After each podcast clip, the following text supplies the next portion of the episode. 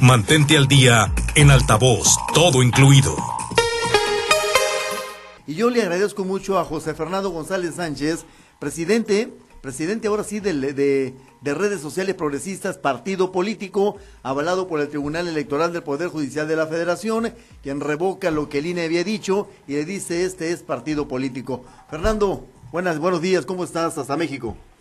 ¿Qué tal, Manuel? Muy buenos días. Un saludo con todo cariño a tu auditorio en Los Mochis. Saludo a Pablo y a Carlos en Guamuchil y Guasave. Muchas gracias por la oportunidad de dirigirme a ese importantísimo auditorio de la tierra que más amo, que es mi estado Sinaloa. Muchas gracias. Pues eh, gracias y con esta confianza, estimado Fernando, ahora qué viene para RSP, Redes Sociales Progresistas, constituido e instituido en partido político a partir de la resolución del Tribunal Electoral.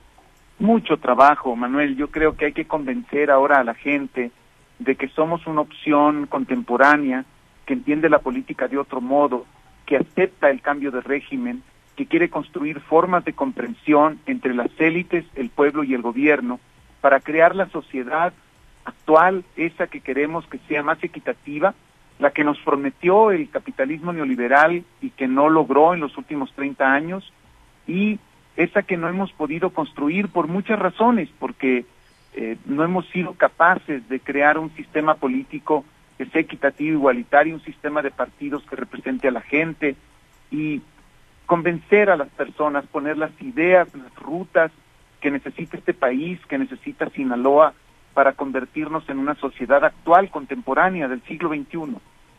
¿Cuál va a ser el diferenciador, estimado Fernando, entre redes sociales progresistas y el resto de los partidos? Junto con ustedes entró, entró otro movimiento también político, pero ¿cuál va a ser el diferenciador de ustedes de tal manera que la sociedad, que ya está inmersa en un proceso y que el año que entra estará participando en una jornada electoral la más grande de la historia de México, diga esto sí y por aquí sí, que no sea la decepción de una novedad frente a una realidad.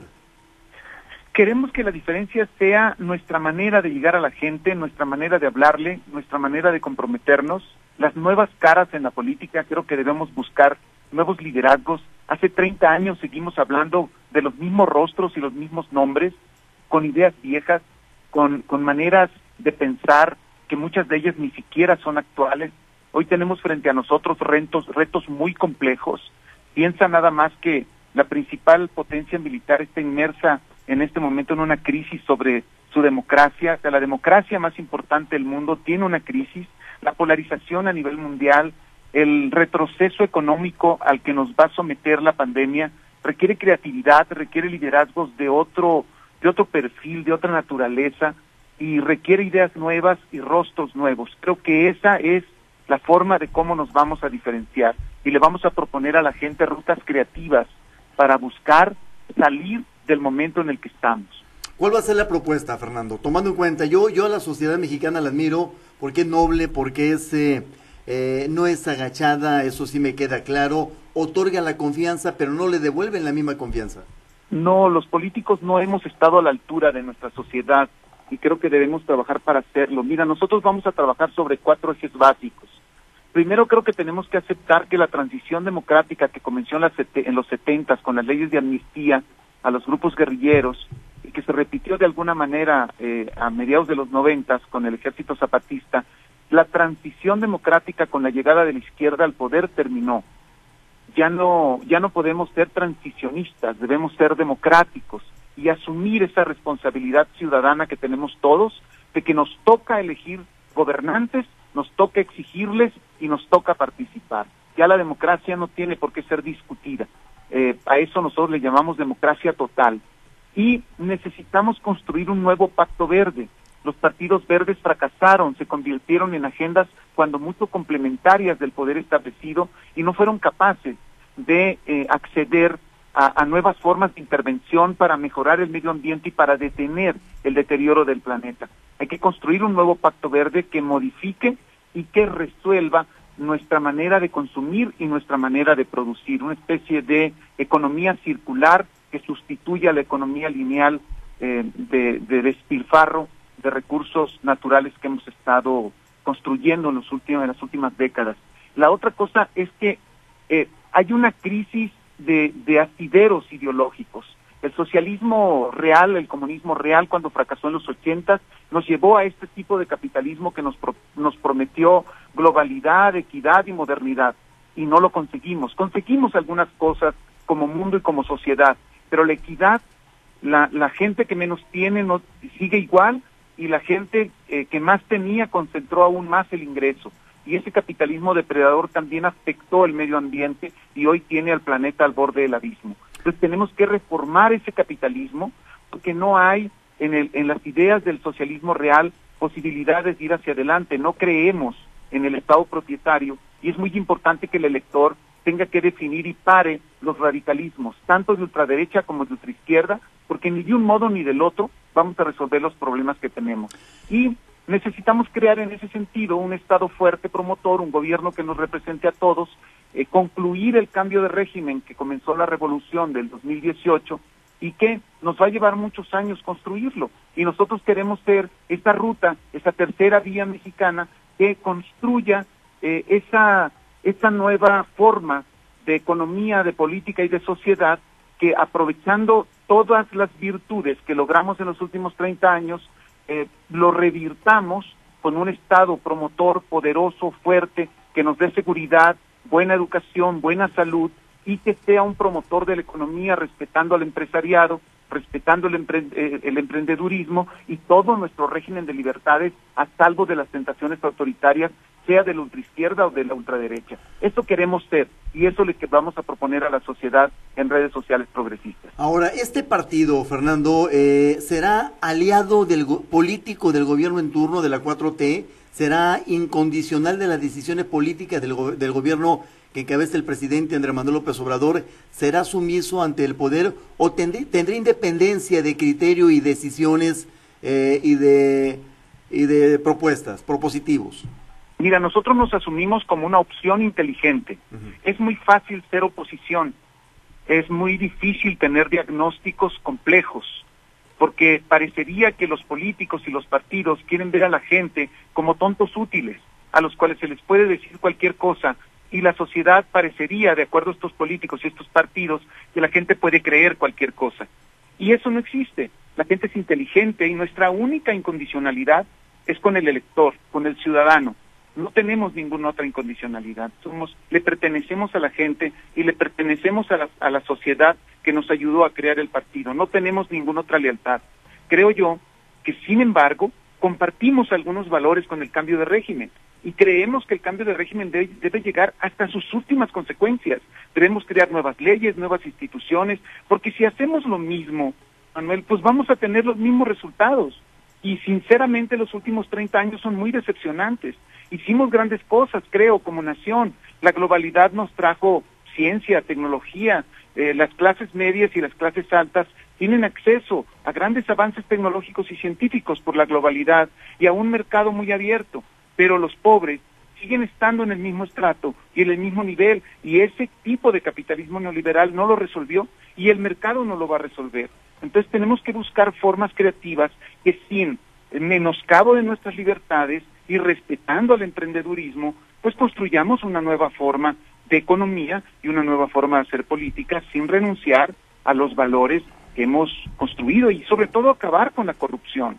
Yo creo que hay que crear sistemas anticorrupción que cambien nuestro régimen de valores y que superemos la idea de que la clase política es una aristocracia aunada a la, a la, a la aristocracia económica, a las élites financieras, y que se olvidan del pueblo y comienzan a hacer negocios como si el político estuviese para hacer negocios, no para hacer política. Y todo eso, creo, está comenzando a cambiar, no porque un gobierno quiera cambiarlo, que además qué bueno que lo está cambiando, sino porque la gente así se lo ordenó en esta revolución pacífica que comenzó en el 2018, una especie de revolución de terciopelo, que las élites deben entender, que el gobierno está entendiendo y que el pueblo está empujando. Y así ha sido siempre. Esta es la primera vez que no hacemos un cambio a través de las armas y no tentemos, no lleguemos a la tentación de que esto, por la incomprensión de las élites, de que esto pues nos lleve a otra guerra civil o a una revolución armada que ahora sí nos obligue a cambiar y nos obligue durante años de destrucción a construir otra sociedad distinta, cuando realmente somos ya un pueblo con 10 años de escolaridad promedio, con, con cierto nivel de desarrollo, con cierto respeto a nivel mundial, que nos puede permitir construir una sociedad justa, una sociedad seria, una sociedad que se apegue a los nuevos principios, a los nuevos valores de este siglo. Hay una relación, Fernando, una relación de la que de la que se te señala mucho y, yo quisiera que fueras aquí explícito. ¿Quién va a mandar en redes sociales progresistas? Eh, Fernando González Sánchez, eh, José Fernando González Sánchez, o va a mandar la maestra Elvester Gordillo. Eh, es una relación porque a ti se te dice José Fernando González Sánchez, el yerno de la maestra. Mira, esa es una relación indisoluble, pero es una relación familiar, la cual además me hace sentir feliz y orgulloso. Yo amo a mi familia, tengo una profunda, una profunda relación de cariño con mi suegra, de respeto profundo. Es una mujer coherente, es una mujer que ha hecho grandes cosas, ha sido perseguida, ha sido producto de campañas de desprestigio. La quiero entrañablemente, pero eso es una cosa, la política es otra. Y redes sociales progresistas pertenece a sus órganos de gobierno, a las personas que, la, que construyeron redes sociales progresistas. Yo creo que la maestra es un ícono, por supuesto que es influyente, en el sistema político, en el país, en el mundo.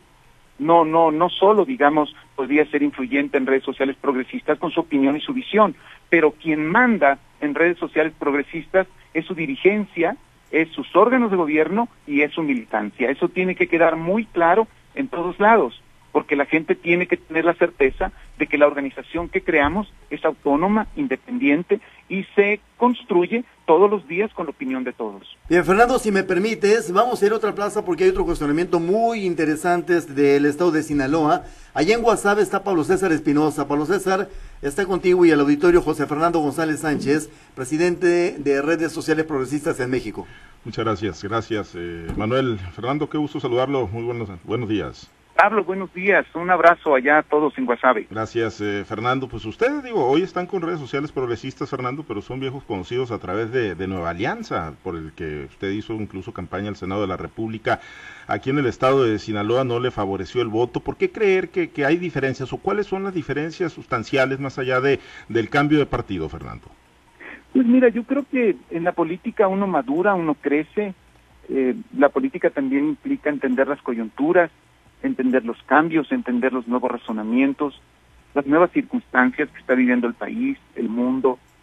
Yo creo que eh, la experiencia se debe basar en eso y formar una nueva organización política después de tener experiencias de militancias en diversas organizaciones que dejaron de, a la cual dejamos de pertenecer porque dejaron de defender los valores en los que yo creo y en los que el grupo que nos sigue cree y al dejar de defender esos valores, pues dejamos de pertenecer a ellas, porque así es la vida. Uno muda, muda de piel, muda de ideas, eh, muda de muchas cosas, y, y así es la vida, y así es la política. Y yo creo que esa es la explicación que te puedo dar de estos razonamientos, y en la política hay momentos de triunfos y momentos de fracasos, y uno tiene que asumir y asimilar cada, cada etapa, cada momento y cada circunstancia. Y yo creo que eso es lo que nos vuelve pues personas confiables. Nuestra trayectoria, lo que hemos hecho, lo que hemos dicho, lo que hemos sostenido, lo que seguimos sosteniendo y las batallas que damos frente a la adversidad, frente al mundo, frente frente a lo que te sale bien y a lo que te sale mal. Y la gente pues tiene que vernos así, estudiarnos de ese modo, escucharnos de esa manera, analizarnos en lo que decimos, en nuestras trayectorias y a partir de ahí tomar decisiones, decisiones libres, autónomas, porque el único, el único que manda es el ciudadano, es el único que quita y pone políticos. Los, los políticos somos desechables por el ciudadano y tenemos que hacer y dar nuestra batalla por decir lo que pensamos, por hacer lo que creemos y en ese sentido cada ciudadano tiene libertad de juzgarnos y de hacer con nosotros lo que él considere. ¿Se le podría ver a Fernando González en las eh, boletas de nueva cuenta por acá en Sinaloa para el 21? Eh, mira, no, no es momento de hablar de candidaturas. Yo creo que eh, no es mi tiempo en Sinaloa. yo creo que mi trabajo es consolidar esta fuerza política, consolidarla en todo el país, crear las condiciones de una potente fuerza parlamentaria de ganar todos los gobiernos que podamos en los municipios, de ganar muchos distritos electorales del país. Hemos trabajado mucho los últimos años, hemos desplegado una gran estructura, un gran aparato, hemos dado más de 10.000 horas de capacitación a nuestra membresía durante la pandemia, discutiendo los, los, los, momentos, porque los políticos tenemos que estudiar, tenemos que leer, tenemos que entender lo que está pasando en el mundo para ayudar a la gente a tomar las mejores decisiones y hacer esta didáctica social de explicarles lo que está pasando, ¿no? Y, y, y que la gente pueda confiar en líderes que entienden lo que está sucediendo y que hacen lo que la sociedad quiere que hagamos, ¿no? Y de la mejor manera, en la mejor coyuntura. Hasta hace algunas semanas, eh, el rostro visible aquí en Sinaloa de redes sociales progresistas era Gerardo Vargas Landeros, hasta que pues vino el resolutivo del INE, se abrió este compás, ¿no? De la impugnación y obtuvieron el resolutivo favorable del Tribunal Electoral del Poder Judicial de la Federación. Fernando, eh, ¿Quién es el rostro visible ahorita de, de, redes sociales progresistas? ¿Quién coordina? ¿En manos de quién está aquí en el estado de Sinaloa? Siempre la coordinadora estatal de redes sociales progresistas desde, desde la campaña de 2018 fue Rosy Ceballos. Uh -huh. Rosy Ceballos es nuestra dirigente. Gerardo es un gran político, un gran ser humano. Hemos aprendido muchas cosas de él, convivimos mucho.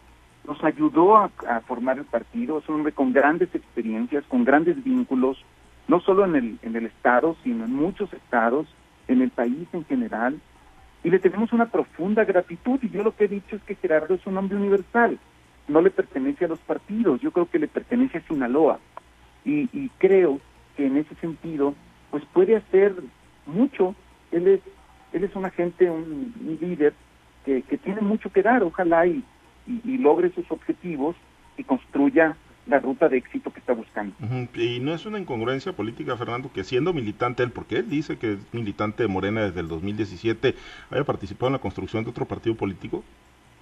Mira, yo lo veo como una contribución, como, como un ejercicio, como un ejercicio de amistad, como un ejercicio de coherencia ideológica. Yo creo que seguimos pensando igual, seguimos creyendo igual. A mí, me, a mí no me, a mí esas cosas en política ni me asustan ni ni me preocupan porque las veo como algo natural. Te digo, la, la, política también son mudanzas y, y, las mudanzas pasan todo el tiempo y, y, hay cosas que se quedan, cosas que se van y uno tiene que ser eh, muy congruente con eso, muy, muy objetivo y, y así es esto. Así tenemos que entenderlo, nos quedamos con lo mejor de esa mudanza y creo que hemos aprendido grandes cosas juntos, todos, y, y tenemos una profunda gratitud con Gerardo Vargas. Él dice que, bueno, va a buscar hasta donde tope la candidatura en Morena, lo, lo, está haciendo, la candidatura al gobierno del Estado. Si no se le hace, si no logra abrir esa puerta Gerardo Vargas, ¿tiene las puertas abiertas en redes sociales progresistas para ser candidato al gobierno de Sinaloa? Mira, yo no creo que las mudanzas tengan retorno. A mí me parece que es una decisión ya de vida. Eh, yo creo que nunca se perderá la identidad, pero pues también es, es una hipótesis que no nos hemos planteado y es una hipótesis que no me gustaría plantearla en este momento. Pero es una hipótesis real, ¿no? Pero, pero es un escenario, pues, mm, e incluso altamente probable. De acuerdo a la resistencia que ha encontrado en Morena, es altamente probable. No, no, le pertenece a la dirigencia analizar y estudiar un caso así. Yo creo que en ese sentido, el, el, la Comisión Política de Sinaloa, pues tendrá que tomar una decisión en su momento, en un escenario crítico como el que estás mencionando. Como dirigente yo no me podría pronunciar ni por un sí ni por un no por algo que todavía no sucede y que pues habría que esperar, ¿no? Este, la, las circunstancias. Muy bien. Fernando, pues muchas gracias de mi parte. Un abrazo. Saludos. Un abrazo igual. Gracias. Regresamos con Manuel Hernández. Gracias a Pablo César Espinosa, Fernando González Sánchez. Permítame, vamos a ir a Guamúchil. Allá está en aquella parte del centro de, de Sinaloa, Carlos Iván Orduño. Carlos. Muchas gracias, Manuel. Fernando, buenos días. Carlos, buenos días. Mi abrazo cariñoso para Guamúchil, una tierra maravillosa que quiero entrañablemente. Gracias. Eh, Fernando, eh, eh, redes sociales es un partido que este, es de maestros o va mucho más allá del sector magisterial. No es un partido de maestros. De okay. hecho, hay muy pocos maestros en redes sociales progresistas. Por supuesto que hay una profunda identidad porque se ve la educación como, como un eje estratégico para el desarrollo del país y eso seguramente a los docentes de todos los niveles les llamará la atención. Uh -huh. eh, redes sociales progresistas es un partido muy amplio, plural, tiene liderazgos que vienen de todas las ramas de la economía y que vienen de muchos sindicatos. Fue de nuestros principales argumentos cuando platicamos cuando eh, tuvimos las audiencias de alegatos con los magistrados del tribunal y pudimos demostrar que nosotros tenemos tanto líderes empresariales como líderes comunitarios, líderes de colonias, como distintas eh, líderes y asociaciones que defienden agendas particularmente de defensa de la ecología y diferentes grupos de trabajo que vienen de todas las ramas de la economía y de todos los sindicatos. Y claro, hay maestros, por supuesto, porque los maestros son líderes sociales, son personas muy importantes en sus comunidades, les gusta hacer política, son líderes cívicos y contamos con una cantidad importante de ellos en nuestras filas. Y por supuesto, es una convocatoria a todos los maestros para que se sumen a redes sociales progresistas porque ningún otro partido entiende la educación como redes sociales progresistas. Hay una cosa que también me llama mucho la atención que ustedes este se autodenominan como un partido feminista, este eh, eh, Fernando y que pues eh, es un tema que hoy está pues socialmente pues es un tema que está en la agenda pública eh, vemos feminicidio, vemos, muchas, eh, eh, pues muchos problemas en contra de las mujeres. ¿Y, y, cómo, cómo, patentan esta, este, esta identidad de que ustedes son un partido feminista y de sororidad y de vanguardia social, este Fernando? Mira, tenemos muchas dirigentes, muchas dirigencias de movimientos de, de la lucha de las mujeres. Mi propia esposa, por ejemplo, siempre dirigió movimientos feministas. Ella fue líder desde finales de los 90, desde mediados de los 90, de grupos de mujeres que pelearon por la igualdad. Eh, entonces tenemos un grupo, una, una asociación de mujeres muy importante, muy poderosa y muy identificada con la agenda de las mujeres, con esta lucha que están dando, eh, porque el siglo XXI es el siglo de las mujeres. Les está costando mucho trabajo, mucho trabajo eh, posicionarse, obtener lo que ya la ley les da y lo que ya la cultura eh, machista está cediendo, esta cultura patriarcal que hemos vivido por mucho tiempo y que hemos comenzado a superar y que, y que nos está dando un mundo de inclusión donde las mujeres tienen que ocupar el lugar que, que les corresponde en la vida cultural, en la vida económica, en la vida social y por supuesto en la vida política. La mitad de nuestras candidatas van a ser mujeres a todos los cargos. Y y, pues hemos, trabajado mucho con, con movimientos feministas, hemos hecho grandes eventos en muchas plazas públicas, hemos participado en las marchas con, con nuestras diferentes dirigentes de los diferentes movimientos, porque el feminismo no es unitario, tiene diferentes, diferentes enfoques y, y el siglo XXI está tratando de agrupar esos enfoques para construir no solo un nuevo feminismo, sino una nueva masculinidad, que creo que es donde está el, el, conflicto del enfoque. Entonces, ¿ustedes están de acuerdo con las libertades que hoy están exigiendo las mujeres en temas que son muy, muy polémicos? Entonces, este Fernando. No solo estamos de acuerdo, empujamos, eh, proyectamos, apoyamos cada movilización, cada discusión, cada agenda, cada postura de las mujeres en la búsqueda de que se haga justicia por la violencia de la que han sido objeto y de que esto pare. No podemos permitir que nuestras niñas, nuestras mujeres sean violentadas, sean asesinadas, sean afectadas. Y, vamos a seguir peleando hasta donde tope. Y si es necesario llegar a mayores, a mayores concentraciones y a mayores acciones, que las mujeres sepan que en redes sociales progresistas tienen un aliado indisoluble, indiscutible, para que ellas consigan eh, el, el lugar el lugar que merecen en la economía, en la política, en la cultura y en la sociedad. En Sinaloa tienen eh, líderes sociales, tienen personajes que pueden este, eh, garantizarles el porcentaje de votos que se requiere para mantener eh, el registro, Fernando. Sin duda, Sinaloa hizo un gran trabajo y, creo yo que hicimos una gran asamblea. Yo creo que hay grandes posibilidades. Ha hecho eventos también la, la, misma nuestra misma dirigente que es, que es una feminista convencida y ha dado una gran batalla por los derechos de las mujeres, que es Rosy Ceballos, ha hecho grandes eventos en este tema y creo yo que, que vamos a tener una gran votación que nos va a favorecer eh, por lo menos en los distritos electorales federales, que es lo que, lo que vamos a buscar en Sinaloa y ya estamos trabajando en la construcción de esos liderazgos. Muy bien, pues muchas gracias, te agradezco mucho la oportunidad de platicar. Vamos a regresar con Manuel Hernández a los Mochis. No, hombre, muchas gracias a ustedes y otro abrazo, Guamuchis. Muchas gracias a los compañeros. Fernando González Sánchez, alianzas o no alianzas eh, para 2021. Mira, no podríamos hacer alianzas. Este, ah, no, no se puede, tiene razón. No, no se puede. Yo creo que vamos solitos y nos, nos, vamos a tener que rascar con nuestras propias uñas para resolver. Queremos ser un partido de, bueno, nosotros creemos que en el, en el 18 movilizamos un millón de activistas y pudimos movilizar a ciudadanos para más o menos 5 millones de electores. Queremos repetir la hazaña, queremos tenemos ya 40 mil comités de base construidos en todo el país, los comités progresistas que se están haciendo en las secciones electorales del país y estamos también, ya tenemos representatividad en todos los municipios, en todos los distritos electorales federales y en todos los distritos locales. O sea, vamos en serio por la disputa en estas elecciones. Una visión honesta del gobierno de la 4T, ¿cuál sería? Pendientes. Mira, es un gobierno que está construyendo un cambio de régimen impuso una agenda muy importante para separar el poder económico del poder político, para obligar a los grandes contribuyentes a pagar impuestos eh, y que ya no solo dependa de la clase media que ha sido muy vapuleada, ha ido a tapar hoyos muy importantes en las finanzas públicas como el huachicol, donde se perdían 60 mil millones de dólares, ha tapado hoyos en en la, en la eh, en este tema del del fraude fiscal a través de facturas falsas ha hecho reformas importantes en ese campo. Eh, me parece que eh, la creación de la Guardia Nacional e ir territorializando la seguridad pública es una estrategia adecuada. Nos, creo que le va a tardar tiempo construirla, pero creo que va bien.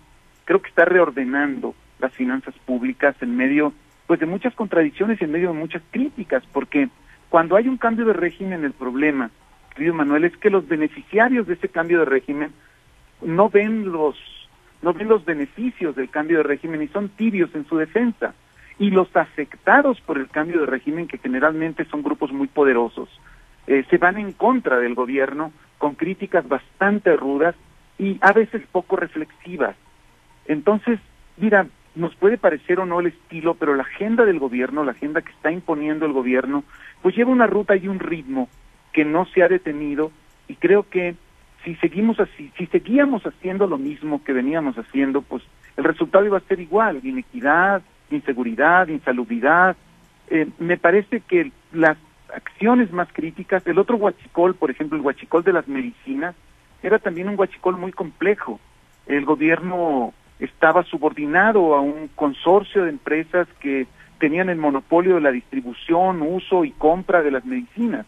Y un gobierno no puede estar sujeto a los monopolios empresariales, tiene que pues liberarse de ciertas ataturas que le impiden construir un buen sistema de sanidad, que es lo que requerimos construir en México. Y para construirlo, pues de alguna manera hay que desmontar los sistemas financieros que estaban eh, engarzados en muchos pactos y mecanismos de corrupción, porque a fin de cuentas, mira, que es un cambio de régimen, es cambio de leyes, cambio de pactos, cambio de contratos, cambio de relaciones, cambio de, equilibrios y todo eso duele mucho. Duele, duele el cambio de régimen, es muy complejo, pero lo estamos haciendo en paz, lo estamos haciendo respetando libertades como nación. Eh, te puede parecer o no el estilo del presidente, pero nadie puede discutir que se trata de un líder social que está haciendo grandes cosas y que yo creo que necesitamos ser más conscientes de dónde estamos, de qué tipo de poder merecemos. Y mira, digámoslo así, todavía no sabemos a dónde vamos, esa es la verdad, porque el mundo está confuso y la pandemia nos ha confundido todavía más, pero sí sabemos de dónde estamos saliendo. Y la podredumbre de dónde estamos saliendo es verdaderamente nauseabunda. Y lo que ahí estaba, pues es, es insostenible e insoportable, y la gente lo sabe y lo entiende. Las élites tienen que aceptar este cambio, porque oponerse a la transformación, lo que ha demostrado la historia, es lo único que hace es retrasarla, alentarla y acelerar todavía más la contradicción y los, eh, los agravios, la, la insidia, la polarización. Y entonces yo creo que ah, va a llegar el momento en el que todo ese cambio eh, tendrá que convertirse en un modo cultural de ver la política con nuevos valores y ahora hay que prepararnos para meter nuevos valores en la política. Me, refiero a personas nuevas que asuman esos liderazgos con formación, con seriedad, con capacidad, para que el gobierno ya no sea propiedad de los ricos eh, eh, y sea una entidad que medie, que transforme, que, que, que haga que los empresarios hagan negocios sin tener que dar moches, que los contratos del gobierno se tengan que dar al mejor, al mejor servicio y que establezcamos una nueva manera de comportarnos en política y de ser de los políticos. Yo creo que estamos comenzando bien en medio de grandes estertores, de grandes contradicciones, y yo creo que el gobierno necesita pues mucho apoyo, mucha conciencia, mucho debate, mucho análisis, que es lo que no estamos dando en esta agenda acelerada que trae el gobierno mexicano para cambiarnos como sociedad y cambiarnos como país. Fernando, muchísimas gracias de nuestra parte. Muchas preguntas todavía pendientes. Ya habrá oportunidad de platicar con usted en otro momento. José Fernando González Sánchez, presidente de Redes Sociales Progresistas en México. Gracias desde tu tierra, desde Sinaloa. Pues muchas gracias. Gracias Manuel, gracias Pablo, gracias Carlos por esta oportunidad de, pues de discutir, de platicar con tu auditorio. Espero que eh, esté muy bien, que su salud vaya muy bien les mando un abrazo a todos los que han perdido un familiar en esta espantosa pandemia.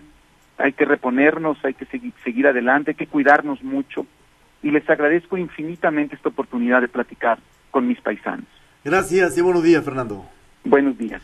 Gracias, José Fernando González Sánchez, presidente de, de Redes Sociales Progresistas. Mantente al día en altavoz, todo incluido.